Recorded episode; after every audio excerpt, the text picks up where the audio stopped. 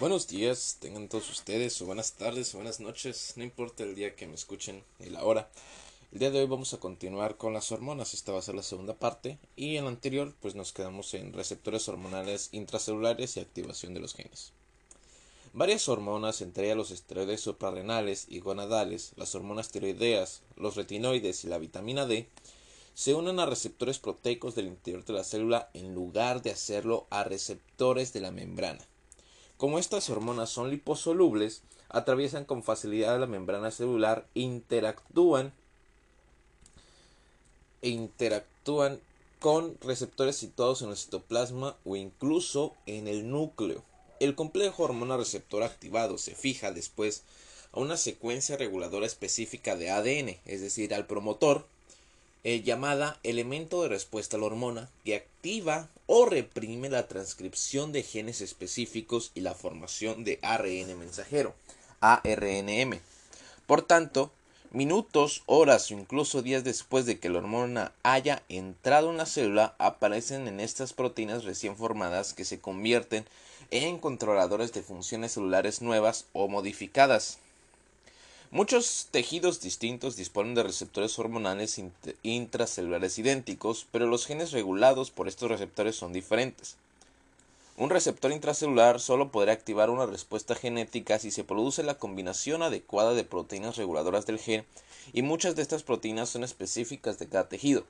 Por tanto, la respuesta a los diversos tejidos a una misma hormona depende no solo de la especificidad de los receptores, sino también de la expresión de los genes regulados por dichos receptores. Mecanismos de segundo mensajero que medían las funciones hormonales intracelulares. Ya se mencionó que una de las formas en las que la hormona ejerce sus acciones intracelulares consiste en estimular la formación del segundo mensajero AMP cíclico en la membrana celular. A su vez, el AMP cíclico induce los efectos intracelulares posteriores de la hormona Así pues, la única acción directa de la hormona sobre la célula consiste en activación de un solo tipo de receptor de membrana. El segundo mensajero hace el resto. El MP cíclico no es el único segundo mensajero empleado por las distintas hormonas. Existen otros dos, ambos de enorme importancia. Los iones calcio y la calmodulina asociada a ellos y los productos de degradación de los fosfolípidos de la membrana.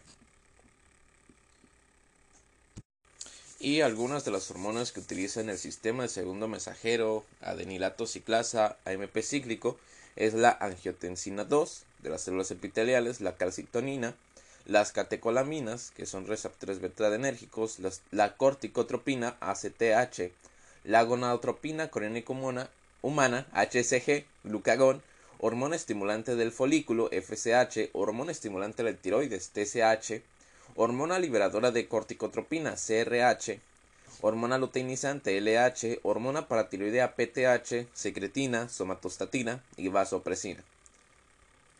El sistema de segundo mensajero adenilato ciclasa AMP.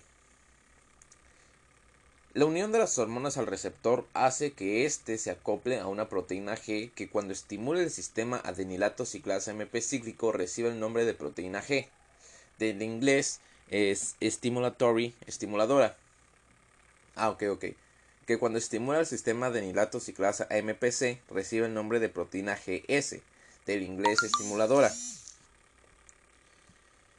Ah, y cataliza la conversión de una pequeña cantidad de eh, ok, proteína G. La estimulación de la ciclasa, una enzima unida a la membrana por la acción de la proteína G estimuladora, cataliza la conversión de una pequeña cantidad de trifosfato de adenosina, es decir, ATP, del citoplasma en AMP cíclico dentro de la célula.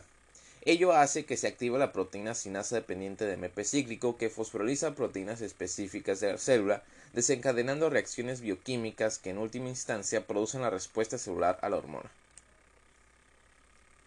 Una vez formado el MP cíclico en la célula suele activar una cascada de enzimas, es decir, activa una primera enzima que a su vez activa una segunda que activa una tercera y así sucesivamente. La importancia de este mecanismo reside en que tan solo unas pocas moléculas de, adenilato ciclasa activada dentro de la membrana celular bastan para activar muchas más moléculas de la siguiente enzima, que también provocan la activación de un número mayor de moléculas de la tercera enzima y así sucesivamente.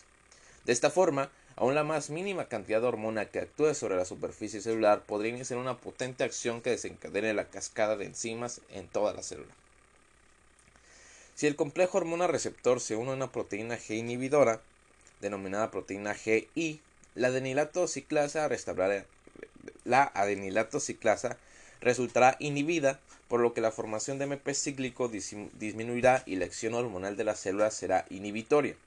Así pues, una hormona que puede aumentar o disminuir la concentración de MP cíclico y la fosforilación de proteínas celulares clave, dependiendo de si el receptor hormonal se une, a una proteína G inhibidora o estimuladora.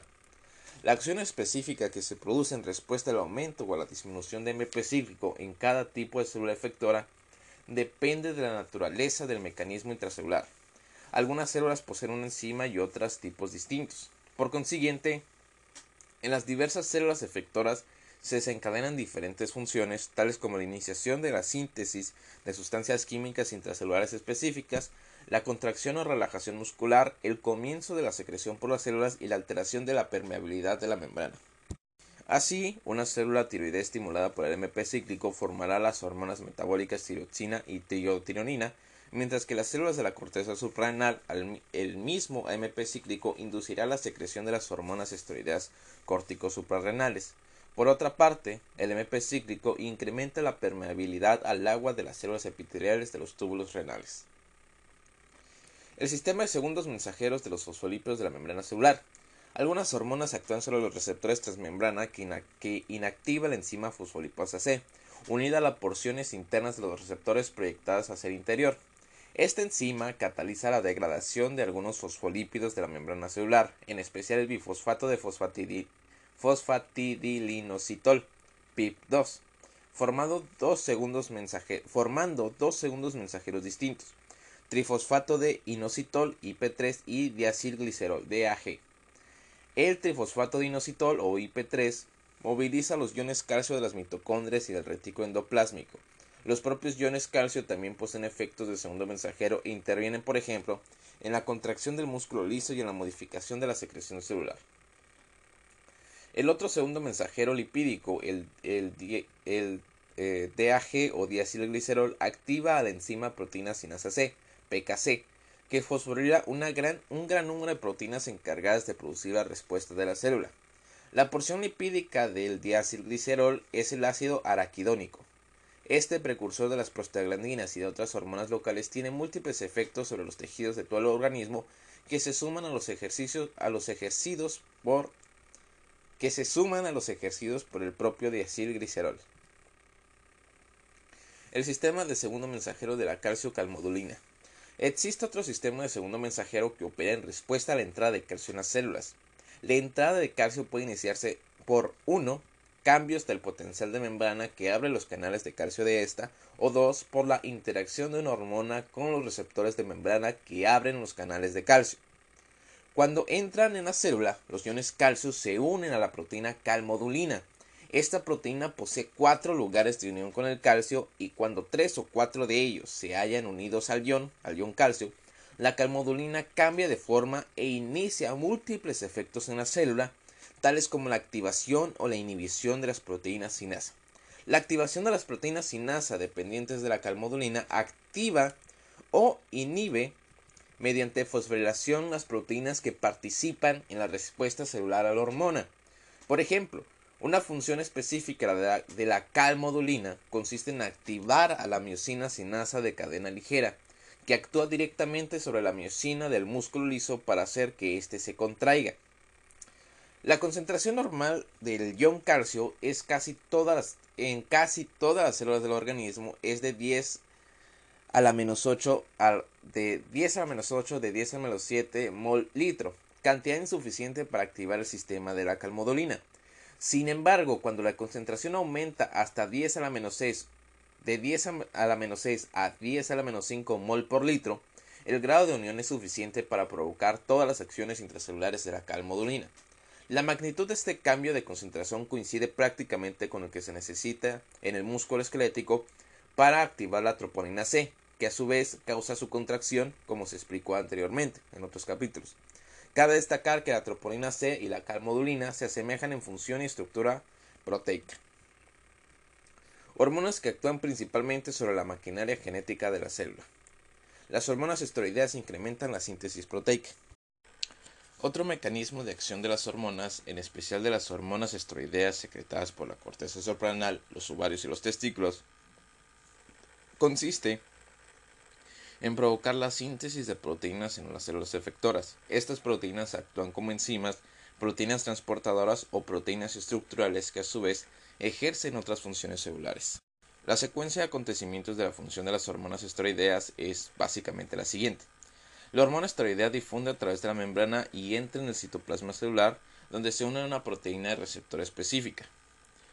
Segundo, el complejo proteína receptora o hormona difunde o es transportada al núcleo. 3. El complejo se une a regiones específicas de las cadenas de ADN de los cromosomas, activando el proceso de transcripción de determinados genes para la formación del ARN mensajero. 4. El ARN mensajero difunde el citoplasma donde activa el proceso de traducción de los ribosomas para, para formar nuevas proteínas.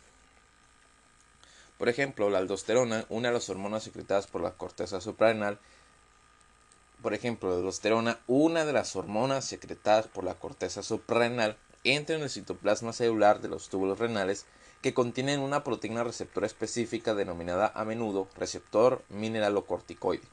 Así pues, en esta célula tiene lugar una secuencia de acontecimientos citada. Unos 45 minutos más tarde comienzan a aparecer proteínas de las células de los túbulos renales que favorecen la reabsorción de sodio de los túbulos y la secreción de potasio hacia la luz. Así pues, la acción de la hormona esteroidea se retrasa de forma característica al menos 45 minutos y a veces tarda en completarse hasta varias horas o incluso días. Este retraso contrasta notablemente con la acción casi instantánea de algunas hormonas peptídicas y derivadas de aminoácidos como la vasopresina y la noradrenalina. Las hormonas tiroideas aumentan la transcripción de genes en el núcleo celular. Las hormonas tiroideas tirosina y triotronina aumentan la transcripción de genes específicos en el núcleo, para ello, estas hormonas se unen en primer lugar de forma directa a las proteínas receptoras del núcleo. Estos receptores son factores de transcripción activados localizados en el complejo cromosómico y responsables del control de los promotores u operadores génicos, como se explicó anteriormente. Dos de las actividades características de la función de la hormona tiroidea en el núcleo son activan los mecanismos genéticos para la formación de numerosos tipos de proteínas intracelulares, probablemente 100 o incluso más. Muchas de ellas son enzimas que potencian la actividad metabólica intracelular en casi todas las células del organismo. 2. Una vez unidas a los receptores intracelulares, las hormonas tiroideas siguen ejerciendo sus funciones de control durante días o incluso semanas.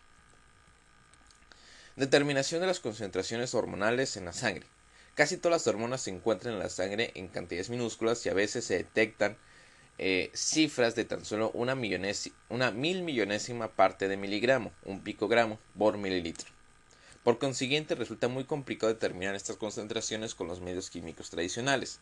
No obstante, hace unos 45 años se desarrolló un método sumamente sensible que revolucionó la determinación de las hormonas, de sus precursores y de los productos finales de su metabolismo. Se trata del radioinmunoanálisis.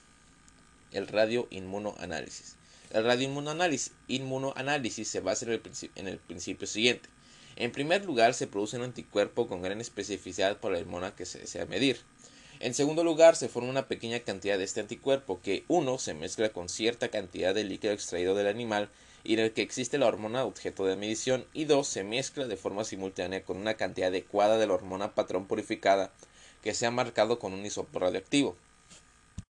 No obstante, es preciso que se cumpla un requisito específico. La cantidad de anticuerpo debe ser lo bastante reducida como para que se produzca la unión completa de la hormona marcada y la hormona contenida en el líquido que se va a analizar. Por consiguiente, la hormona natural del líquido analizado y la hormona patrón radiactiva compiten por los lugares de unión del anticuerpo. Durante esta competencia, la cantidad de las dos hormonas natural y radioactiva que se unen al anticuerpo será proporcional a su concentración en el líquido evaluado. En tercer lugar, cuando la unión ha alcanzado el equilibrio, se separa el complejo anticuerpo hormona del resto de la solución y la cantidad de hormona marcada que se ha unido al complejo se mide con técnicas de recuento radioactivo. Si la cantidad de hormona radioactiva ligada al anticuerpo es elevada, no cabrá duda que solo existe una pequeña porción de la hormona natural para competir con la radioactiva y por lo tanto la concentración de la hormona natural en el líquido estudiado será escasa. Por el contrario, si solo se une una pequeña cantidad de hormona radioactiva, la cantidad de hormona natural que competía por los lugares de unión era elevada. En cuarto lugar, para que la valoración sea muy cuantitativa, el procedimiento de radioinmunoanálisis se realiza también en soluciones patrón de distintas concentraciones de la hormona sin marcar. Después se traza una curva patrón como, eh, y se comparan las cuentas de radioactividad de las muestras desconocidas con la curva patrón. Será posible determinar con un error variable del 10 al 15% la concentración de la hormona en el líquido problema. De esta forma, pueden analizarse cantidades tan ínfimas como mil millonésimas o incluso billonésimas de un gramo de hormona.